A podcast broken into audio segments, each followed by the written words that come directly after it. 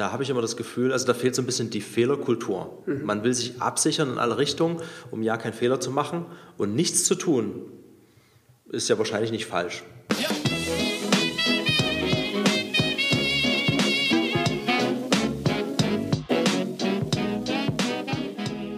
Analog First, Digital Second. Der Podcast für IT-Unternehmer und Führungskräfte.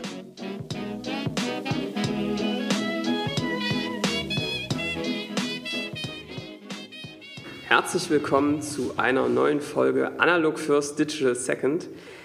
Wir sprechen ganz oft mit IT-Unternehmern, äh, mit Leuten, die im Tech-Business unterwegs sind und ganz oft sind diese dann auch im B2B unterwegs, haben also große Kunden, ähm, große B2B-Kunden. Und da ist der Vertrieb nicht immer ganz einfach, eine Kunst für sich sozusagen. Und heute haben wir aus dem Grund mal jemanden eingeladen, der das schon eine Weile jetzt macht, äh, seine Erfahrungen gesammelt hat und die heute mit uns teilen möchte. Ganz spannende Geschichte. Hallo Klaus von Rebo, ich grüße dich. Hallo, guten Tag. Moin, moin. Klaus, äh, bevor wir sozusagen thematisch mit dem Thema starten, was glaube ich viele interessiert, schießt einfach mal los.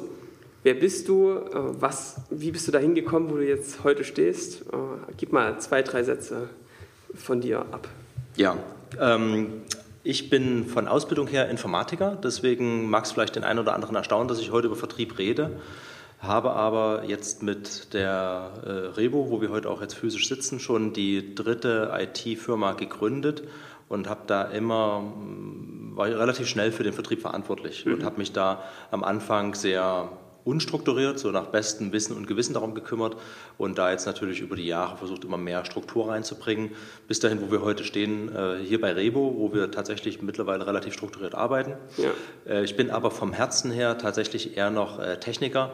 Das ist auch, glaube ich, das, was mich dann ausmacht, wenn ich mit Kunden rede, dass ich eben auch in einer technischen Diskussion noch ähm, nahezu jede Frage beantworten kann. Und in dieser Kombination äh, kommt das zum einen gut an und macht mir natürlich auch sehr viel Spaß. Äh, ich sehe mich also nach wie vor nicht als reiner Vertriebler, sondern äh, ganz stark an der Grenze zwischen Vertrieb und Technik.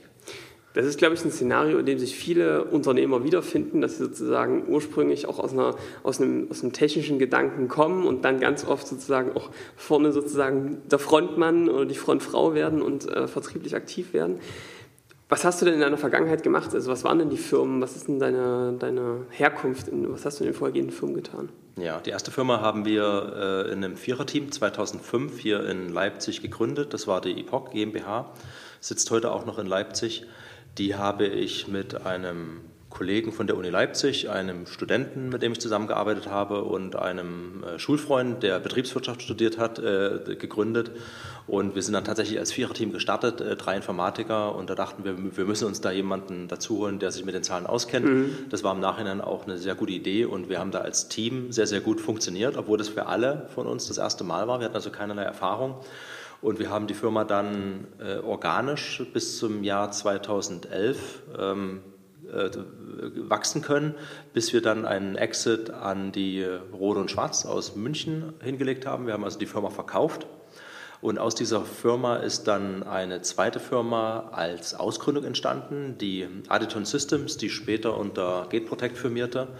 Und dort haben wir einen Teil der Technologie der ersten Firma lizenziert und haben darum ein neues Produkt gebaut, eine neue Produktkategorie, haben das dann auch an den Markt gebracht, ähm, haben dort anders als bei der Epoch von Anfang an externe Investoren drin gehabt, sind also auch relativ schnell gewachsen und haben dann auch 2014 äh, die Anteile an die Firma, an der Firma verkauft. Mhm. Und daraus ist dann auch die Idee zu Rebo, zu dem, was wir heute hier machen, entstanden. Klasse, dann schießt doch mal los. Was tut ihr gerade? Bevor wir über den Vertrieb reden, müssen wir natürlich mal verstehen, in welchem Bereich seid ihr unterwegs und was äh, macht ihr da? Da komme ich gleich nochmal zurück zur Historie. Rebo ist hervorgegangen aus der Aditon Systems, zumindest was die Ideen angeht. Und bei Aditon Systems haben wir Firewalls gebaut, äh, sogenannte Next Generation Firewalls. Das sind Firewalls, die besonders tief in den Datenverkehr reinschauen und äh, sehr detailliert verstehen, welche Art von Kommunikation stattfindet. Und da hat sich dann mehr und mehr, äh, haben sich mehr und mehr Anfragen aus äh, Zielgruppen ergeben, die wir so gar nicht adressiert haben. Die Firewall, die wir gebaut haben, äh, richtete sich ganz klar an klassische IT-Umgebung, wie man die in großen Büroumgebungen findet, also Arbeitsplatzsysteme. Und es kamen dann aber mehr und mehr Anfragen, und das war so im Jahr 2013, aus dem Industriebereich, also mhm. wo äh, Industrieunternehmen äh, ihre Netzwerkinfrastruktur im Fertigungsbereich, also dort, wo automatisierte Fertigung stattfindet, äh, schützen wollten. Oder äh, Kraftwerke, ein Wasserkraftwerk, kann ich mich noch erinnern, die eine Anfrage gestellt haben, die ihre Steuer- und Regelungsinfrastruktur vor Cyberangriffen schützen wollten. Und das hat für uns den Ausschlag gegeben, über diese Idee nachzudenken. Mhm. Und dann kam für uns als äh, Gründer und Manager äh, der, der Exit. Wir haben unsere Anteile an unseren strategischen Investor verkauft 2014, sind da also komplett ausgestiegen und dann sind wir quasi mit dieser Idee im Hinterkopf ausgestiegen und haben dann angefangen, diese Idee weiterzuentwickeln und am Ende ist daraus Rebo entstanden. Rebo ist heute eine Firma, die ganz klar einen Industriefokus hat. Das heißt, wir, ähm, äh, wir adressieren Probleme, die Fertigungsunternehmen haben, die Betreiber von Netzwerk oder, oder kritischer Infrastruktur haben. Und was wir hier machen ist, äh, die, wir überwachen die Kommunikation in den vernetzten Industriesteuerungsanlagen, wie man die heute mehr und mehr findet, und haben dort einen Algorithmus entwickelt, der aus dieser Kommunikation Ereignisse, wir nennen die auch Anomalien, extrahiert, die zu Störungen von Anlagen führen können. Und das Ziel ist, solche Störungen zu verhindern und am Ende sind die Störungsursachen Cyberangriffe oder technische Störungen, wie sie in solchen Anlagen regelmäßig auftreten. Mhm. Okay, und da habt ihr sozusagen, wann habt ihr äh, gestartet und, und, und wie hat sich das jetzt, du hast ja vorhin schon einen kleinen Ausblick gegeben, ähm, wie hat sich da die vertriebliche Seite entwickelt? Das ist ja bei so einem Thema äh, ganz essentiell. Wir sind gestartet mit einer, mit einer relativ klaren technischen Vorstellung, aber mit äh, quasi null Vorstellung, was der Bedarf der Zielgruppe ist. Mhm. Einfach weil wir die Zielgruppe nicht kannten. Keiner von uns hatte schon mal eine Fabrik im Detail von innen gesehen oder wusste, wie eine Leitwarte bei einem Stromnetzbetreiber funktioniert. Ja. Und deswegen sind wir sehr früh, noch bevor das Produkt fertig war, äh, quasi in den Vertrieb gegangen und haben die Idee äh, Kunden und äh, potenziellen Vertriebspartnern vorgestellt und haben da sehr, sehr viel sehr früh gelernt, zu einem Zeitpunkt, als wir noch gar kein Produkt hatten. Ja. Ähm, unser äh, CTO und Mitgründer, der Martin, äh, der hat damals äh, angefangen, einen Prototypen zu bauen, äh, relativ früh. Das war tatsächlich Anfang 2014, als wir äh, angefangen haben, den Prototypen zu entwickeln. Die Firma selbst wurde formal im Mai 2014 gegründet, aber eben noch ohne fertiges Produkt. Und dann sind wir eben am Anfang mit rein PowerPoints und später dann mit einem Prototypen, mit einer Demo zu Kunden gegangen und haben das gezeigt und haben uns da Feedback abgeholt. Und das Feedback hat dann auch sehr, sehr viel Einfluss äh, zum einen auf das Produkt selbst, aber auch auf die Ausrichtung, auf das Marketing, auf das, was der Vertrieb draußen erzählt hat, genommen. Mhm. Und was welche, also das ist natürlich was, was ich, äh, ich sag mal, Unternehmer die oder Unternehmen, die schon in einem, in einem Produktgeschäft, im, im, im Geschäft sind, äh, oft nicht trauen, einfach mal mit einer Idee rauszugehen und zu sagen, wir wissen, die ist noch nicht fertig und wir wollen jetzt einfach mal Input dafür haben. Was hat euch dazu bewegt, das in so einer frühen Phase so zu tun? Ich würde gern behaupten, dass das innere Überzeugung war, dass solche agilen Ansätze, und das ist es ja am Ende, äh, dass das der einzige probate Weg heutzutage ist, der zum Erfolg führt, einfach weil empirisch nachgewiesen ist, dass das die beste Methode ist, neue Produkte zu entwickeln. Ja. Aber ich muss ehrlicherweise sagen, es war mitnichten so, sondern es war tatsächlich unsere Unwissenheit äh, in Bezug auf den Zielmarkt, die uns da geholfen hat, beziehungsweise gezwungen hat, äh, genau dieses Feedback einzuholen. Mhm. Ich weiß nicht, wenn wir Automatisierungstechniker gewesen wären, ob wir uns dann dieses Feedback genauso geholt hätten oder ob wir nicht einfach drauf losentwickelt hätten, bis das Produkt in Anführungsstrichen fertig ist. Aus eurer äh, Sicht. Und ja. das, das, konnten wir nicht tun, deswegen haben wir es auch nicht getan und deswegen haben wir eben sehr, sehr früh Feedback äh, eingeholt. Und wir haben dann aber auch, äh, äh, muss ich sagen, zu unserer Ehrenrettung sehr, sehr früh im Entwicklungsprozess, das war zu einem Zeitpunkt, als wir noch ein vierköpfiges, fünfköpfiges Entwicklerteam waren, haben wir dann auch formal äh, agile Softwareentwicklungsmethoden eingeführt, um diesen Prozess im Fundament der Firma zu manifestieren. Aber tatsächlich war das am Anfang mehr unserer eigenen Unbedarftheit und Unwissen, äh, Unwissenheit in Bezug auf den Zielmarkt geschuldet. Ja. Also das ist ja eine, ist eine, ganz spannende Beobachtung, dass ihr sozusagen aufgrund des Unwissens, was damals sozusagen auch von eurer Seite schon festzustellen war, rausgegangen seid. Ich glaube, viele Unternehmern geht es so, dass sie äh, ein Gefühl oder einen Gedanken haben, dass sie verstanden haben, was der Kunde eigentlich braucht und dann erstmal entwickeln und dann zu spät rausgehen. Hm, wie haben denn die Kunden reagiert als, äh, bei diesen Tests? Gab es da irgendwie Stories? Wie, wie, wie war die Reaktion auf diese ersten Prototypen? wir sind da auf eine große Offenheit gestoßen, muss ich sagen. Ähm, die ersten Kunden, die wir adressiert haben, also wir, ganz am Anfang haben wir uns nicht an potenzielle Kunden herangetraut, sondern wir haben gedacht, wir reden erstmal von Fachmann zu Fachmann, sind also zu Dienstleistungsunternehmen, die Dienstleistungen im Bereich Automatisierungstechnik, Steuerungsprogrammierung erbringen, alles Dinge, mit denen wir uns nicht auskannten.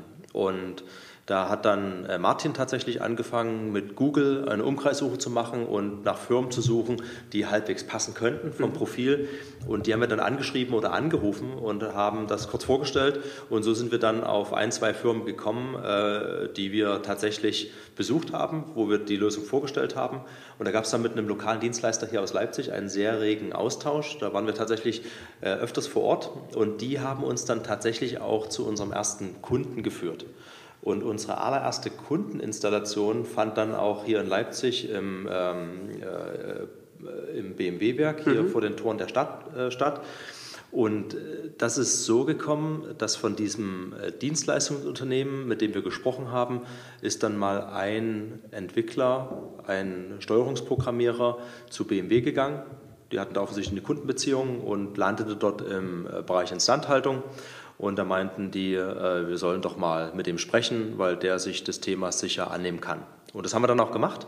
Und äh, wir wollten dann dort eine Vorstellung machen, hatten eine PowerPoint-Präsentation vorbereitet, äh, eine PowerPoint-Präsentation vorbereitet und äh, haben auch sehr, sehr kurzfristig einen Termin bekommen. Das mhm. hat uns gewundert. Wir hätten gedacht, das ist sehr, sehr schwierig.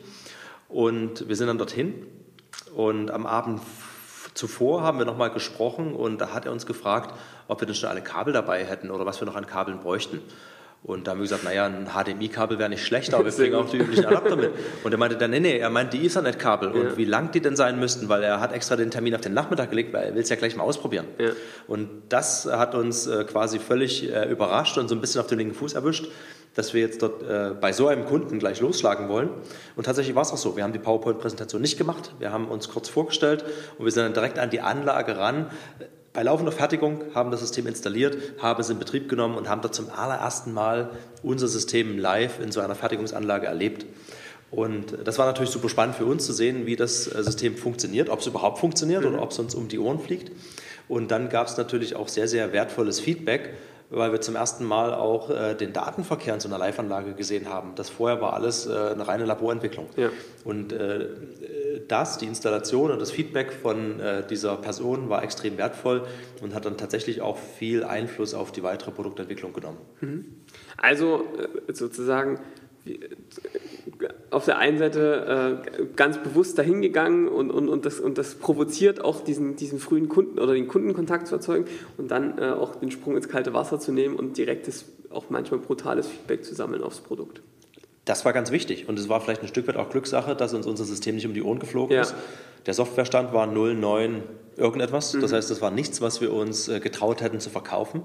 Aber es hat funktioniert. Äh, das war sicher gut. Äh, man muss auch sagen, das Entwicklungsteam, was wir hatten, das waren alles Leute, die Erfahrung hatten, die wir also zum Teil auch aus früheren ähm, Projekten rekrutiert hatten. Deswegen hatten wir da sowieso ein gutes Gefühl, was die Qualität angeht.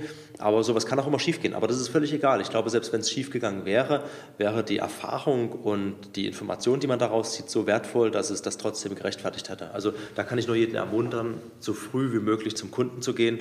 Der Vertrieb startet tatsächlich lange bevor das Produkt fertig ist. Also sell before build. Absolut. Ja. Absolut. Das heißt, äh, Kundenfeedback, du hast gerade davon gesprochen, agile Methoden habt ihr eingeführt, um das zu verstetigen. Wie schafft ihr heute das, die Weiterentwicklung und dieses Feedback vom Markt einzubeziehen?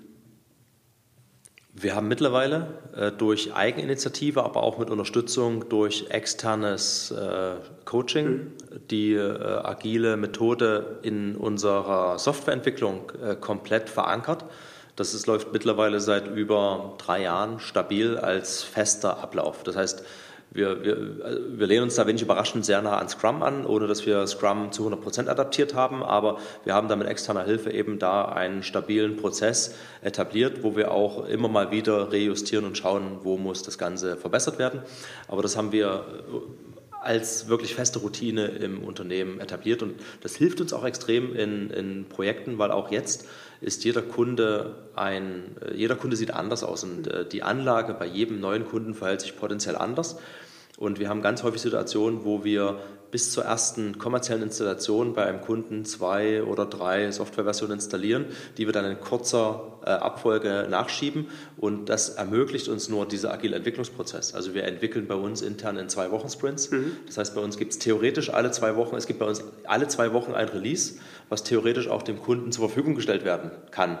Die erfüllen nicht die vollen Qualitätsanforderungen eines regulären Releases, aber die funktionieren. Und diese Agilität hilft uns ganz extrem in diesem immer noch sehr neuen Markt, wo auch die Kunden die Anforderungen eben nicht genau kennen und die Anlagen extrem divers aussehen.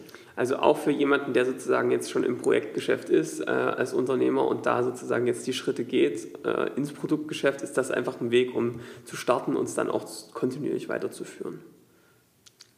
Kann ich nur empfehlen. Und ja. ich würde es nicht nur empfehlen. Also äh, rückblickend scheint mir das so, äh, als ob es keine Rechtfertigung gibt, irgendetwas anderes zu tun. Mhm. Äh, wir sind auch anders gestartet. Also wir sind auch nicht mit äh, rein agilen Entwicklungsmethoden gestartet, sondern die Softwareentwicklung lief bei uns erstmal ganz klassisch ab. Und wir haben dann aber relativ schnell den Schmerz verspürt, der immer als äh, Motivation herangezogen wird, agile Methoden einzuführen. Also lange Release-Zyklen, dass wir äh, alle drei Monate ein Release hatten, dass wir erst äh, jedes Mal gefühlt drei Tage vor Release-Termin festgestellt haben, dass es jetzt doch noch zwei Monate länger dauert. Und äh, da haben wir quasi über Nacht entschieden, auf agile Methoden umzustellen. Äh, das hat so leidlich funktioniert, aber natürlich nicht äh, perfekt und nicht sehr gut. Und deswegen haben wir uns dann an, zu diesem Zeitpunkt diese externe Beratung ins Haus geholt, um das dann auch zu auf, auf, eine gute Basis zu stellen und ordentlich zu strukturieren und dann als wirklich gut funktionierende, eingeschleifte Routine im Unternehmen zu etablieren. Und das ist das, was wir heute haben. Jetzt haben wir viel über die Produktentwicklung und wie es entstanden ist äh, gesprochen. Ich glaube, es ist aber ein ganz wichtiger Schritt, der auch viel mit dem Vertrieb zu tun hat, weil man eben, wenn man es richtig macht, ganz schnell mit Kunden in Kontakt kommt und potenziell sozusagen schon mal verkauft. Jetzt hast du gesprochen, ähm, am Anfang lief der Vertrieb aus, in, bei dir noch ein bisschen oder bei euch noch ein bisschen unstrukturiert. Was war denn so das Szenario, mit dem ihr gestartet seid? Wie ging es damals äh, einher? Ich glaube, es ist ja nicht ganz einfach mit äh, den Unternehmen, die du beschrieben hast. Ähm, das sind Unternehmen, die ähm, beständig sind, die es wahrscheinlich schon länger am Markt gibt und wo vor allem auch Stetigkeit sozusagen das Geschäft bestimmt, wenn ich jetzt mal an den Energiemarkt ähm, denke. Erzähl mal, wie ist es abgelaufen? Was habt ihr für frühe Erfahrungen gemacht? Wir fokussieren uns auf zwei grobe Kundengruppen. Das eine sind äh, Kunden, die industriell automatisiert fertigen. Und das sind natürlich alles eher größere Unternehmen. Kleine Mittelständler haben häufig wenig äh, automatisierte Fertigung, die auch noch hoch vernetzt ist. Deswegen auch der frühe, der frühe Kontakt zur Automobilbranche, weil das dort einfach weit fortgeschritten ist. Das ist der eine Bereich, der aber natürlich nicht auf eine Branche fokussiert ist. Das findet man in quasi äh, jedem produzierenden Bereich, in der Chemiebranche, Pharmaindustrie, Lebensmittelindustrie. Überall dort findet man heute äh, zunehmend Automatisierung und Vernetzung. Und der zweite große Bereich ist der Bereich äh, von kritischen Infrastrukturen. Da fallen eben Energieunternehmen drunter. Ähm, und das, ist eben, äh, das sind die Unterbereiche Energieproduktion mit den verschiedenen Möglichkeiten, die es gibt, mit alternativen und herkömmlichen äh, Methoden, aber auch Energieübertragung, Stromübertragung, Gasübertragung, Wasser, Abwasser. All diese Themen, die im weitesten Sinne zum Bereich Daseinsvorsorge gehören. Beide Bereiche sind ziemlich konservativ äh, der äh, Versorgungsbereich vermutlich noch mehr. Mhm. Ähm, dort hat man aber kleinere Unternehmensstrukturen, das heißt, da gibt es eine höhere Agilität, weil man da eben eher mal mit einem Entscheider reden kann. Währenddessen bei einer Organisation, bei einem Automobilhersteller ist es halt sehr schwierig, weil die Organisationen natürlich groß, komplex sind und äh, bei uns kommt gefühlt noch erschwerend hinzu, dass äh, unser Produkt ein, eine völlig neue Produktklasse am Markt herstellt äh, oder darstellt und in einem Markt aktiv ist, wo es äh, keine ähnlichen Produkte gibt, was auch bedeutet, dass auf Kundenseite äh, wenig Prozesse und Personal da sind, die ein, so, ein Produkt einsetzen können. Das heißt, da muss zum einen natürlich viel Beratungsaufwand, Schulungsaufwand, äh, Bewusstseinsbildung geleistet werden, aber zum anderen haben wir auch einfach von Anfang an das Problem gehabt, dass wir nicht wissen, wen wir ansprechen müssen. Mhm. Das ist ja in Großkonzernen ein Standardproblem, dass man natürlich mit vielen verschiedenen ähm, Personen sprechen muss, um eine Entscheidung zu bekommen. Das war uns schon bewusst, dass, dass wir äh, 10, 15 Personen brauchen, um am Ende die Entscheidung zu bekommen. Aber äh, wir können nicht mal sagen, welche Personen das sind, weil das tatsächlich von Unternehmen zu Unternehmen unterschiedlich organisiert war und zum Teil noch gar nicht organisiert war. Und das war tatsächlich eine große Hürde, die wir äh, gehabt haben. Und das hat uns am Anfang auch, also wir mussten auch äh, da, nicht nur was das Produkt angeht, sondern auch was die Vertriebsansprache angeht, sehr, sehr viel lernen. Und das ist ein Lernprozess, der hat viel länger gedauert als der fürs Produkt und der zieht sich bis heute durch. Und wir haben am Ende bis zum Jahr 2018 gebraucht, um zu einem Punkt zu kommen im Vertrieb, wo wir tatsächlich mal so etwas wie eine halbwegs stabile Traktion, Vertriebstraktion äh, gesehen haben, wo wir also jeden Monat äh, eine ganze Reihe Abschlüsse äh, gemacht haben, wo wir aus dem gleichen Grund das gleiche Produkt an ähnliche Kunden aus einer festen Kundengruppe verkauft haben. Ja. In einem strukturierten Vertriebsprozess. Mhm. Was waren denn so die, die die Kernlearnings für dich? Also was sind so die Meilensteine gewesen, wo du gesagt hast, da ist bei dir der Groschen gefallen? Das sind so die Dinge, die du jetzt in der Retrospektive eigentlich betrachtest, so als die größten Lerneffekte betrachtest.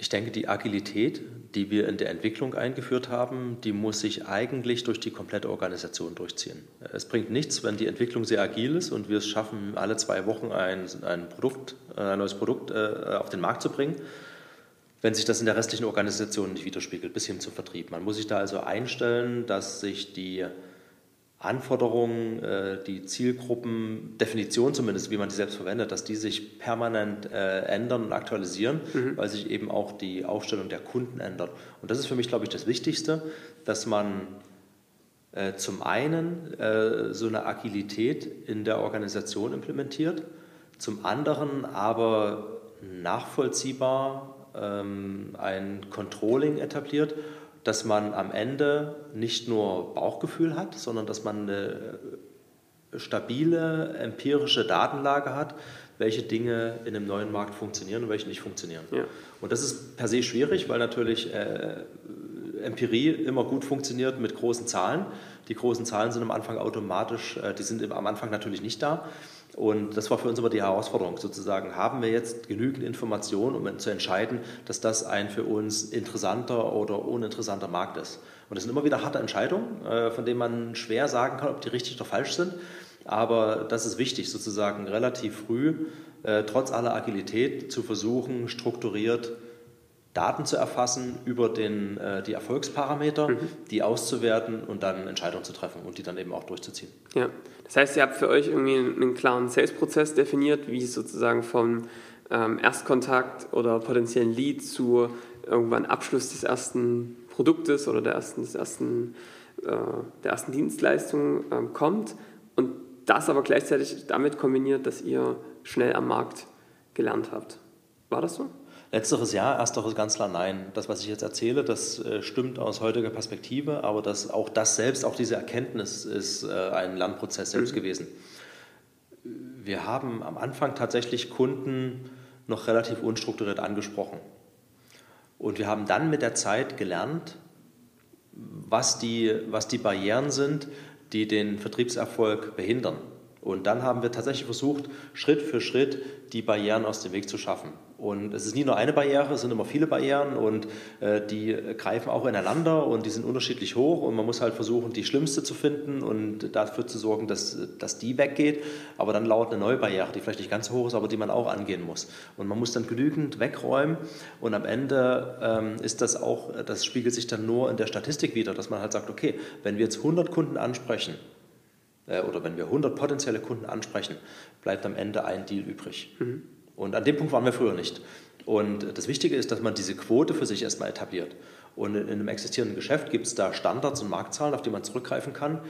Ähm, also wenn ich heute einen Pizzalieferservice äh, gründe, dann kann ich relativ genau analysieren, was sind so die Industriestandards und wo will ich besser werden, um mit meinem Unternehmen erfolgreicher zu sein als der Standard.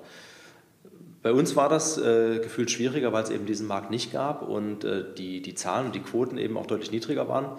Und äh, das ist was, was wir seitdem immer stärker versuchen, dass wir immer mehr auf so äh, Standardmetriken äh, zurückfallen. Aber ganz am Anfang war das tatsächlich nicht so. Da sind wir zum Kunden, haben das Produkt präsentiert, haben uns das Feedback angehört und haben dann versucht, mit gesundem Menschenverstand dort Muster zu erkennen. Aber das waren halt Muster, die sich aus zehn Gesprächen und nicht 500 Gesprächen ergeben haben. Das heißt, die Empirie war da noch nicht so tief verankert. Das ist mhm. dann erst später dazugekommen. Sehr gut. Also Zahlen und schnelles Lernen. Die Frage, die ich tatsächlich habe, ja, du hast gerade schon angesprochen, eine ziemlich konservative Branche, auch in dem Segment äh, ne, viel Beständigkeit. Wie schaffst du es denn, mit eurem Unternehmen auch dann Traktion und Bewegung beim Kunden zu bekommen in Richtung, ich probiere das Produkt mal aus, ich teste das mal, ich schaue mal, ob das für mich ein Anwendungsfall ist? Gefühlt steht die wirklich finale Antwort dazu tatsächlich noch aus. Was wir aber heute wissen, ist, dass viele Kunden tatsächlich mehr Unterstützung benötigen, gerade in so einem neuen Segment, um ein Problem zu lösen und nicht ein Produkt einzusetzen. Ähm, und das, die Problemlösung beinhaltet ja häufig auch den Einsatz von internen Ressourcen auf Unternehmens-, also Kundenseite. Ja. Und diese Ressourcen sind im Moment und speziell in diesem Bereich extrem begrenzt. Äh, das ist sicher auch ein bisschen ein Problem der aktuellen Hochkonjunkturlage, dass alle Unternehmen damit beschäftigt sind, ihrem Kerngeschäft nachzugehen, also Autos zu bauen oder Waschmaschinen herzustellen oder Strom zu produzieren und wenig Zeit für andere Dinge haben. Ähm, aber nichtsdestotrotz ist es, äh, ist es halt ganz wichtig herauszufinden, ähm, wie man Probleme der Kunden lösen kann. Und wir haben das gemacht, indem wir, wir waren am Anfang eine reine Produktfirma und wir haben aber sukzessive unterstützende Dienstleistungen um unser Produkt drumherum gebaut obwohl die eigentlich artfremd sind. Also wir sind kein Dienstleistungsunternehmen und wir verwenden da interne Ressourcen, äh, die wir hin und her schieben, die wir eigentlich für die Produktentwicklung brauchen, die wir aber einsetzen, um äh, Kunden äh, zum Beispiel den Einführungsschmerz unseres Produkts zu nehmen. Der Einführungsschmerz ist immer da. Ich habe immer so diese Onboarding-Phase und die fällt mal mehr, mal weniger komplex aus. Bei uns ist sie relativ anstrengend für die Kunden und das haben wir jetzt versucht mit dem Service komplett wegzunehmen. Und damit haben wir eine Barriere, wie vorhin schon erzählt, eliminiert. Mhm. Dann gibt es aber jetzt die nächste Barriere. Die nächste Barriere war dann, dass äh, viele Kunden Sorge haben, dass sie das System nicht dauerhaft kostengünstig betreiben können oder dass ihnen die Fachexpertise fehlt, um das System betreiben zu können. Also haben wir ein neues Produkt, Serviceprodukt entwickelt, was die Kunden unterstützt bei der Analyse von Vorfällen, die unser System im Alltagsbetrieb meldet. Mhm. Unser System ist ja so gebaut, dass es, ähm, wie ich vorhin schon gesagt habe, die Kommunikation in solchen Anlagen überwacht und dann Veränderungen meldet, die potenziell zu einer Störung führen können. Die Bewertung dieser gemeldeten Störung und die Gegenmaßnahmen müssen natürlich von einer Person durchgeführt werden. Und das heißt, da entsteht natürlich Aufwand. Ähm, insofern sind wir ganz ähnlich wie eine Videokamera. Äh, die Videokamera selbst schafft nicht mehr Sicherheit in der Videoüberwachungsanlage, sondern ich sehe dann, äh, es gibt irgendwo jemanden, der das Ding überwacht und der dann dort sieht, da läuft jetzt jemand dort rein und dann muss ich in irgendeiner Form eine Gegenmaßnahme koordinieren und das bedeutet manuellen Aufwand. Und das haben unsere Kunden auch und da versuchen wir tatsächlich jetzt eben mit Dienstleistungen zu unterstützen, um diese Barrieren wegzunehmen und eben schneller zu einer stabilen Traktion zu kommen und dass wir eben dann tatsächlich über echte Probleme reden. Also wir freuen uns immer über Produktfeedback, wenn uns ein Kunde sagt, ich kann das Produkt nicht einsetzen, weil folgendes Feature fehlt. Das ist eine ja. Aussage, mit der man als Produkthersteller sehr gut leben kann. Aber das ist nicht das, was wir als Feedback bekommen, sondern das Feedback ist tatsächlich so, wir haben keine Zeit, keine Ressourcen, ich kann das nicht, äh, ich kann das nicht bedienen. Mhm. Also das finde ich eine ganz spannende Geschichte und es hat auch wieder Aspekte vom Agilen zu sagen, äh, wir geben nicht auf, wenn ein Kunde sagt, das geht nicht, ich habe keine Zeit, keine Ressourcen, sondern überlegen uns ganz klar, was ist denn das Muster dahinter und wie können wir es mit vielleicht auch cleveren Services schaffen, davor geschalten sozusagen, die so weit vorzubereiten, dass sie dann unser Produkt auch nutzen können. Ja. Ähm, was veränderten sich da für euch? Also wenn ihr sozusagen jetzt auch noch Services äh, an den Mann bringen müsst oder an die Frau? Das ist im Moment noch zu früh zu sagen. Im Moment bedeutet das einfach für uns, dass wir mehr unserer begrenzten Ressourcen für diese Dienstleistung einsetzen müssen.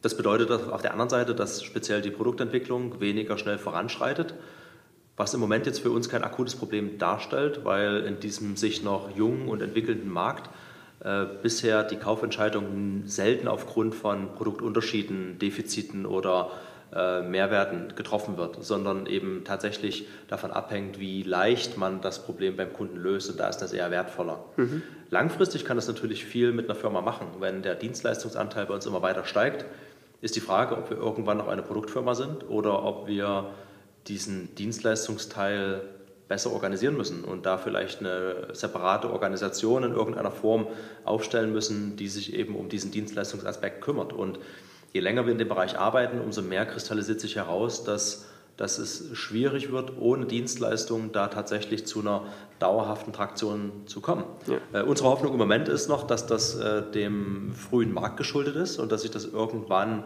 von selbst erledigt äh, durch Schulung, äh, Aufbau von Ressourcen bei unseren Kunden. Aber es kann natürlich sein, dass das äh, äh, ganz klar ein Outsourcing-Thema bleibt aus Kundensicht und dass man hier nur eine Chance hat als Anbieter einer, eines Gesamtpaketes, eines rundum sorglos Paketes. Hm. hm. Also sehr, sehr spannende Aspekte. Wo, wo glaube ich, die meisten stecken bleiben und hängen bleiben, ist, glaube ich, relativ weit vorne bei diesem Prozess. Heißt, wie schaffe ich es denn eigentlich, relevante Entscheider mit einem gewissen Bedarf, auch wenn sie sagen, ich habe dafür keine Zeit, den zu stillen, zu identifizieren und wie erreicht ihr die? Was sind denn da so eure Tricks, Geheimnisse, Erfahrungen, die ihr jetzt in eurem speziellen Fall gesammelt habt? Ich denke, am Anfang ist das Geheimnis Quantität und Fußarbeit. Wir wussten nicht, wen wir ansprechen müssen, äh, wo in der Hierarchie die Entscheider sind. Und da gibt es auch noch kein, keine finale Aussage. Das ist industriespezifisch unterschiedlich, das ist unternehmensspezifisch. Ähm, das hängt manchmal von den handelnden Personen ab. Wir haben einfach alles ausprobiert. Äh, wir haben tatsächlich, ähm, also wir machen das, also wir machen so den kompletten Marketingmix. Das heißt, wir gehen zu äh, Veranstaltungen äh, und da gehen wir auch bewusst zu Veranstaltungen, wo eher Techniker vor Ort sind. Wir gehen aber auch zu Veranstaltungen, wo eher die Entscheider, die, die sogenannten Entscheider, also die Geschäftsführungsebene vor Ort ist. Ähm, wir legen sehr viel Wert auf äh, Fachexpertenmarketing. Das heißt, wir gehen eigentlich nur zu Veranstaltungen, wo wir auch Fachvorträge halten können. Und da versuchen wir immer, äh, losgelöst vom Produkt, inhaltlich wertvolle Informationen zu transportieren, was viel besser ist, äh, ja. als zu sagen, wie toll unser Produkt ist. Ich glaube, das verstehen die Leute dann schon, wenn, die, wenn wir von einem Thema reden und sie dort was lernen dann ist denen implizit klar, dass wir vermutlich auch ein gutes Produkt bauen. Also das finde ich jetzt mal, um da reinzugehen, das finde ich eine ganz wichtige Erkenntnis. Äh, das machen schon viele richtig, aber man erlebt immer wieder noch diese kalten Produktpräsentationen. Ich glaube, die Zeit ist einfach echt vorbei, sondern ihr macht es ganz klar über Nutzen für die Zielgruppe, Informationen, die ihnen im Alltag weiterhelfen und Expertise. Absolut, die, die, tatsächlich. Die Zeit ist wirklich vorbei. Ich glaube, das gilt für alle Bereiche. Wer heute noch erzählt, wie toll sein Produkt ist, der macht was falsch. Ja. Wenn er gefragt wird, äh, kann man natürlich darüber reden, äh, das können wir besser als äh, unser Wettbewerb, aber das, das gehört eigentlich nicht in die Standardpräsentation. Ja. Der Kunde hat ein Problem und man löst das Problem. Das ist sowieso ein ganzes Stück weit weg vom Produkt. Aber wenn man in einer Präsentationssituation ist, sollte man interessante Informationen, die für viele Adressaten nützlich sind, präsentieren mhm. und nicht über das Produkt reden. Sehr gut. Genau. Äh, also wir, waren, wir sind eben viel bei Veranstaltungen, wo wir dann auch über solche Themen sprechen können und wo wir jetzt, wo wir auch konkrete Erfahrungen bei Kunden machen, diese Erfahrung auch transportieren, äh, weil das ist ein neuer Markt. Das heißt, äh, wir sind uns relativ sicher, dass jetzt im deutschsprachigen Markt, wo wir aktiv sind, gibt es äh, keine andere Firma, äh, die das macht, was wir machen, die so intensiven Kundenkontakt und Kundenrückmeldung hat. Mhm. Und das sind natürlich Informationen, die jeder einzelne Endkunde so gar nicht hat. Das heißt, jedem neuen Kunden verkaufen wir unsere Erfahrung als Mehrwert und das hilft, das hilft unheimlich. Und da hoffen wir, dass sich das langfristig auszahlt. Ähm, ansonsten, um die richtigen Ansprechpartner zu finden, haben wir auch äh, verschiedene Networking-Maßnahmen äh, äh, herangezogen. Wir, wir sind ja risikokapitalfinanziert, das heißt, wir haben auch uns, unsere Investoren so ausgewählt, dass sie uns potenziell bei der Kunden- und Marktansprache helfen können und fragen da auch regelmäßig nach. Kennt ihr nicht jemanden? Könnt ihr uns nicht äh, mhm. in Kontakt bringen mit? Und da hat man dann eben häufig Geschäftsführer Kontakte, also auf einer höheren Ebene. Wir haben auch schon mit externen Vermittlungsagenturen zusammengearbeitet, die ganz bewusst eben Kontakte auf, äh, jetzt speziell im Energiebereich, auf Geschäftsführerebene herstellen. Und am Ende gibt es da nicht dieses, äh, die, die, die eine Geheimwaffe, sondern es ist wirklich der Mix. Und äh, das ist, am Ende ist es unternehmensspezifisch. Das heißt, man muss schauen, ist es der Geschäftsführer, ist es der Sicherheitsbeauftragte oder ist es vielleicht doch derjenige, der für, die neue, für das Projekt der Softwareauswahl verantwortlich ist. Mhm. Das sind ganz verschiedene Ebenen, aber am Ende hat potenziell jeder die Entscheidungsbefugnis. Und wir haben im letzten Jahr relativ viel Geschäft mit Energieversorgern gemacht und da haben wir einige Geschäfte abgeschlossen. Da sind wir über die Geschäftsleitung rein und da wurde vor der Geschäftsleitung die Präsentation durchgeführt und dann hat die Geschäftsleitung die Entscheidung getroffen. Und ihre Mitarbeiter mussten es dann oder konnten es dann nur noch ausbaden. Mhm. Wir hatten aber auch die Situation, dass wir die gleiche Präsentation bei einer ähnlichen Firma vor der Geschäftsführung gemacht haben. Die haben sich das höflich angehört und haben dann unser Datenblatt einfach runter in die Fachabteilung gereicht und haben gesagt, kümmert euch mal. Mhm. Und das ist natürlich deutlich weniger gut. Und da ist die Frage, woran liegt das? Und am Ende liegt das an den handelnden Personen. Und deswegen gibt es da diesen einen Standardansatz nicht. Und was wir daraus gelernt haben, ist, man muss eigentlich, und ich glaube, das ist auch keine neue Erkenntnis, mit so einer Art Zangengriff rankommen. Äh, idealerweise hat man die äh, technische Ebene, die Arbeitsebene schon abgeholt, die kennt das Produkt schon, vielleicht von einer Messe oder einer Fachveranstaltung. Dann äh, hat man Kontakt zur Geschäftsleitung, die geben das dann nach unten, wenn sie nicht selbst die Entscheidung direkt treffen. Und dann trifft das dort aber auf offene Ohren. Und das ist eine Idealsituation. Es ist extrem schwierig, ja. weil allein einen Kontakt herzustellen zu einem Unternehmen, das ist schon schwierig, äh, gerade als junge Firma, die keiner kennt. Und da jetzt sozusagen in einer Organisation schon so verdrahtet zu sein, dass man äh, äh, die, die vier, fünf wichtigen Personen, dass die einen schon kennen, das ist verdammt schwierig. Aber das ist tatsächlich der Königsweg, denke ich. Cool. Also auch das ist was, was wir auch aus unserer Erfahrung äh, spiegeln können. Ich glaube, da seid ihr gut unterwegs, indem ihr natürlich viel rausgeht, testet, äh, lernt und dann wieder die eigenen Methoden findet. Ich weiß, ihr seid jetzt auch online äh, ganz gut aktiv, macht äh, Webinare, macht sozusagen, zeigt auch sozusagen einer breiteren Masse, was ihr tut, erreicht damit äh, auch Leute. Wie ist da so eure bisherige Erfahrung? Wie gut funktioniert das für euch? Wir haben tatsächlich von Anfang an äh, sehr intensives Marketing betrieben. Das war durchaus eine Diskussion, ob das schlau ist, weil man natürlich auch viel von sich preisgibt, gerade ja. in so einem frühen Markt. Wir haben uns trotzdem für diese Transparenz entschieden, ähm, weil wir da daran glauben, dass diese Transparenz natürlich nicht bloß jetzt potenzielle Wettbewerber ausbildet, sondern dass die natürlich auch bei den Kunden ankommt und dass die auch zwei Jahre später äh, sich noch daran erinnern, dass sie ja viel von uns gelernt und gehört haben. Ähm, also so viel erstmal dazu. Ansonsten äh, überprüfen wir regelmäßig so unseren äh, Marketing-Mix. Äh, wir haben auch eine ganze Reihe von Ideen, die wir noch umsetzen möchten, wo auch die Ressourcen einfach nicht ausreichen. Und ähm, wir sind da mit einem Marketing-Team gestartet, was äh, von Anfang an sehr strukturiert heranging. Also unsere äh, Marketingverantwortliche, die Christine, die kenne ich auch von, äh, von meiner vorigen Firma. Die war dort schon für das Marketing verantwortlich, ist jetzt hier mittlerweile auch in der Geschäftsführung und sie hat tatsächlich von Anfang an Wert gelegt auf ein sehr strukturiertes Vorgehen. Das, was ich vorhin erzählt habe, was wir im Vertrieb eigentlich auch machen, aber mhm. ehrlicherweise erst so in den letzten Monaten, äh, vielleicht äh, zwölf Monaten äh, besser machen. Das ist im Marketing, hat es von Anfang an stattgefunden. Das ist sehr zahlengetrieben, sehr analysegetrieben stattfand und dass man eben irgendein Marketingmechanismus, Vehikel ausprobiert hat, gemessen hat. Da lässt sich ja auch gerade bei Online-Marketing ja. sehr gut messen und dann eben justiert hat und potenziell auch wieder verworfen hat. Und ähm, da müssen wir halt schauen, was gibt das Budget her. Und wir nehmen uns zum Beispiel vor, was uns heute noch fehlt, ist äh, dass wir äh, Video als Werkzeug ausreichend nutzen. Wir machen schon relativ viel, aber Video haben wir immer noch nicht geschafft, weil wir dann auch sagen, okay, wenn wir das machen, dann machen wir das richtig. Mal ein Video produzieren bringt es eben nicht, sondern braucht man ein Konzept. Mhm. Und dieses Konzept, das, das, äh, das haben wir, aber wir müssen halt entscheiden, aufgrund der Prioritäten, wann setzen wir das um. Und ich glaube, da ist es letzten Endes die regelmäßige Feedbackschleife, dass man immer schaut, was funktioniert. Welche, welche Kanäle sind die richtigen?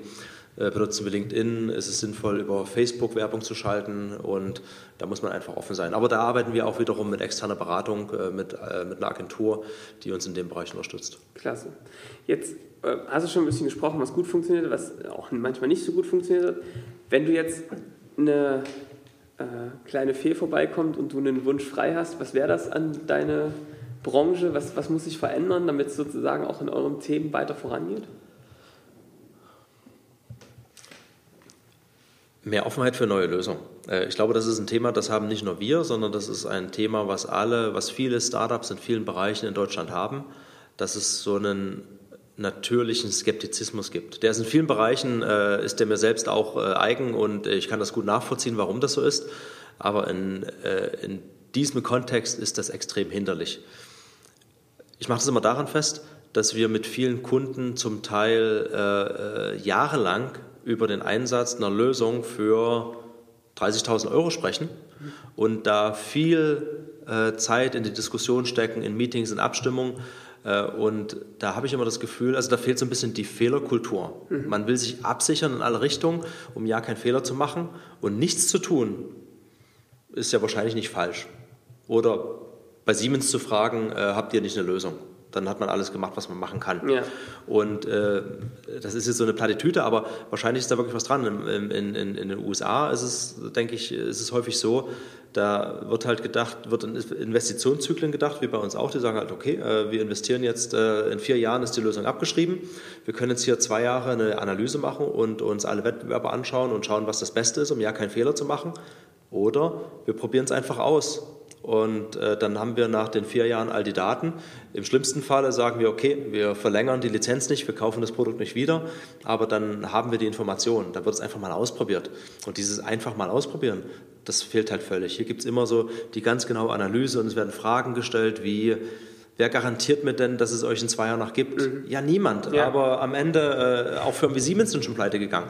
Und äh, solche Fragen sind tatsächlich extrem hinderlich, gerade wenn man versucht, als junge Firma sein Produkt im Markt zu etablieren. Also mehr Offenheit, natürlich auch eine, eine gewisse kritischen äh, Haltung natürlich, aber trotzdem eine Offenheit und einfach mal, auch vielleicht hat das auch wieder was mit agilem Mindset zu tun, Sachen einfach mal auszuprobieren, anzufangen, zu starten. Ihr bietet da ja, ihr haltet ja die Hand hin sozusagen, um auch mit kleinen Schritten zu starten. Absolut, absolut. Und äh, Kritik ist super, äh, also auch negative äh, Kritik. Nichts ist besser als ein Kunde, der uns sagt, dieses Feature fehlt, dieses Feature fehlt und wenn ihr das noch baut, dann seid ihr für mich interessant, mhm. weil damit kann man arbeiten. Das ist was, das können wir direkt adressieren. Aber so ein Feedback bekommt man ganz, ganz selten. In der Regel gibt es kein Feedback äh, oder vorgeschobene Aussagen äh, wie, wir haben gerade keine Ressourcen, das hat gerade keine Priorität, äh, könnt ihr euch nächstes Jahr nochmal melden. Ja. Und mit sowas kann man natürlich wenig anfangen. Also da äh, auch wieder das Thema, das muss man sogar so richtig erzwingen, ja, dass man da in so einem Kontext auch mal offen ins Gesicht sagt, was einfach an dem Produkt noch nicht so weit ist, dass man es äh, kauft. Und weil das sind ja dann wirklich die, wo man trotzdem noch einen Gewinn hat, auch wenn man es nicht verkauft hat. Richtig, ja. richtig, ja. Ähm, Klaus, wir reden immer sowohl über die Themen und ich finde, da hast du echt einen guten Einblick gegeben und, und mal gezeigt, wie ihr das so macht. Und wir schauen uns auf der anderen Seite auch immer den Unternehmer an. Da wäre auch noch trotzdem zum Kontext passend die Frage, was hast du als Unternehmer, der ja auch in seiner Rolle als Verkäufer da irgendwie äh, ganz, ganz wichtig ist, was hast du so für dich für Skills gelernt seitdem? Was sind so Werkzeuge, Tools, die du für dich da im Vertrieb gefunden hast? Ich bin ja von Ausbildung vom Hintergrund Informatiker, äh, eher technisch orientiert, ähm, hätte früher um ein Haar fast mal Mathematik studiert, das heißt eher noch theoretischer. Und äh, ich glaube, was ganz wichtig ist, ist, dass man, dass man überzeugend auftreten kann und seine Idee vernünftig kommunizieren. Und das ist für mich eine ganz wichtige, ähm, eine ganz wichtige Kombination von Eigenschaften, äh, dass man Fachexpertise mitbringt, über ein Thema inhaltlich reden kann, ähm, auch wenn das Thema mal technischer wird, aber gleichzeitig sich auch nicht scheut, mit einem Geschäftsführer eines viel größeren Unternehmens zu sprechen und dort auf einem äh, niedrigeren technischen Niveau über die großen Dinge zu reden. Das ist das eine. Und das zweite ist, äh, das zielt damit rein. Man muss natürlich permanent, ähnlich wie beim Produkt, man muss permanent überlegen, was sind meine Stärken und Schwächen, was sind meine Defizite und was mache ich damit. Und jeder hat Defizite, das ist völlig äh, klar.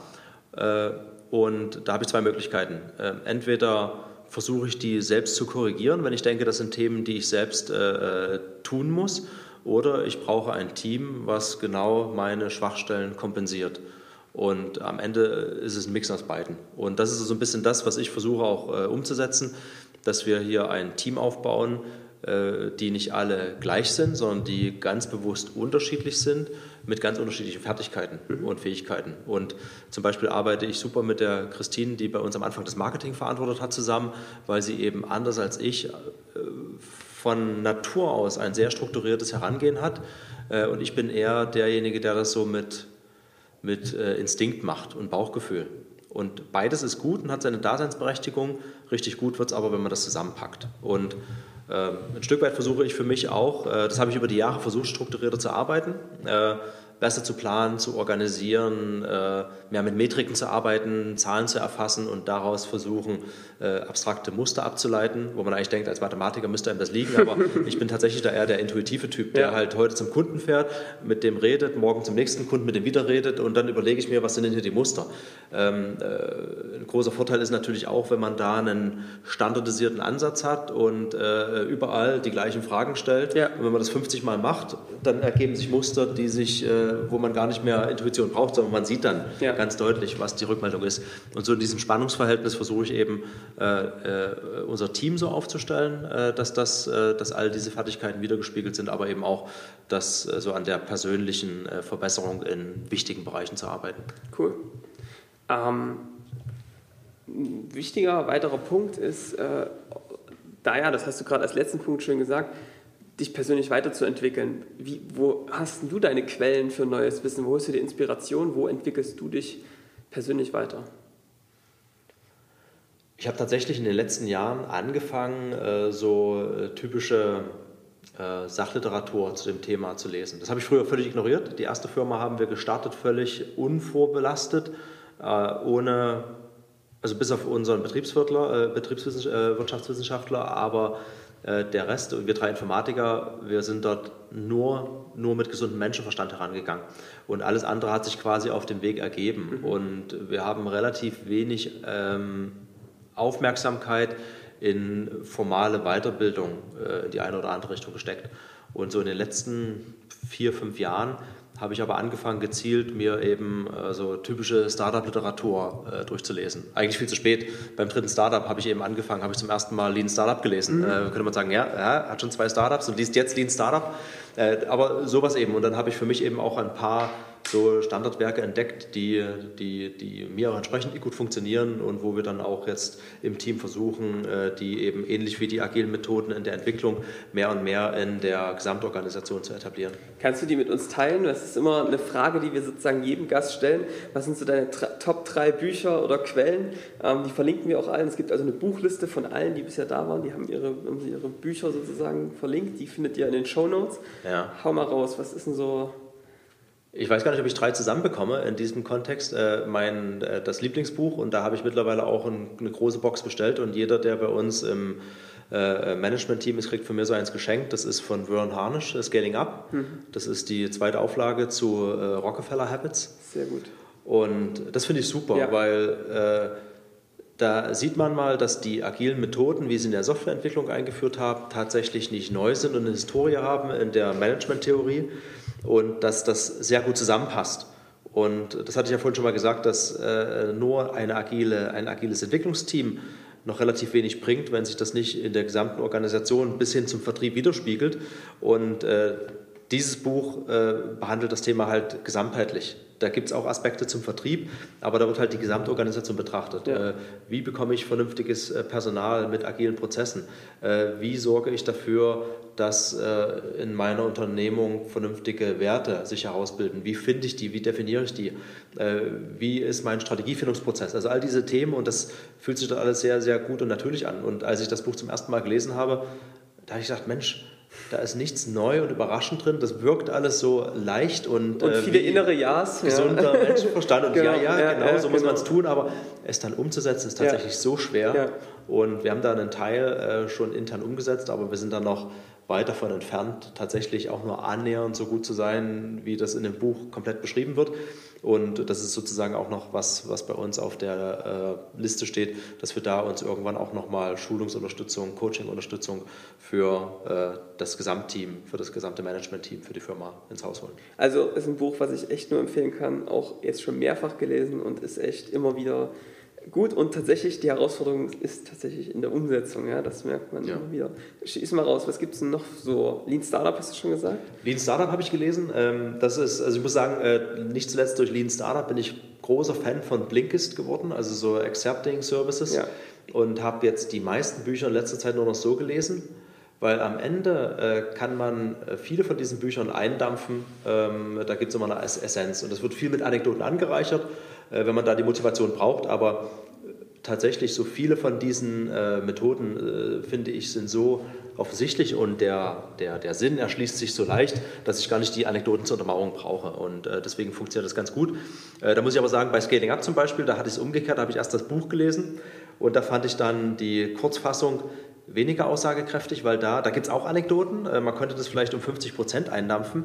Aber was mir an dem Buch so gut gefällt, das ist so, das ist so äh, praktisch und praktikabel. Ja. Es gibt ganz konkrete äh, Maßnahmen. So und so und so solltet ihr eure Meetings strukturieren. Das ist die Meeting-Agenda, die wir vorschlagen. Und da merkt man dann auch, dass sie noch Luft lassen für ihre Coachings, äh, die sie anbieten, mhm. dass das äh, nicht alles dargestellt wird, aber das ist sehr hands-on, ja. Hochdeutsch. Und ja. das hat mir daran gefallen. Und ansonsten habe ich mir noch einige äh, Vertriebsbücher durchgelesen. Mhm. Da gibt es ja so die großen fünf Schulen des Vertriebs, so äh, Solution Selling, Spin Selling. Äh, die anderen drei habe ich vergessen, aber da gibt es so äh, äh, auch eine ganze Reihe von Büchern und da habe ich letzten Endes mir Inspiration geholt, aber da habe ich jetzt auch wenige, da habe ich jetzt keins, was so für mich herausstecht, wo ich sage, äh, das, das ist das, was wir bei uns versuchen umzusetzen. Mhm. Das ist vielleicht dann nochmal was für die nächste Stufe, aber im Moment ist es das, glaube ich. Cool. Also, die werden wir auch in die Shownotes äh, packen äh, und äh, wirklich eine gute Empfehlung dabei. Also, vielen Dank, Klaus. Hat mir Spaß gemacht. Äh, ich hoffe, dir auch. Ja, äh, sehr gerne. Hat mir großen Spaß gemacht. Cool. Und äh, ich wünsche ganz viel Erfolg bei der weiteren Entwicklung. wir werden ein Auge drauf werfen und ja, dann wünsche ich euch einen erfolgreichen Tag. Bis demnächst. Ja, Dankeschön. Hey, ich bin's nochmal, Johannes. Ich hoffe, dir hat die Folge gefallen und du hast wertvolles Wissen für dich mit herausnehmen können.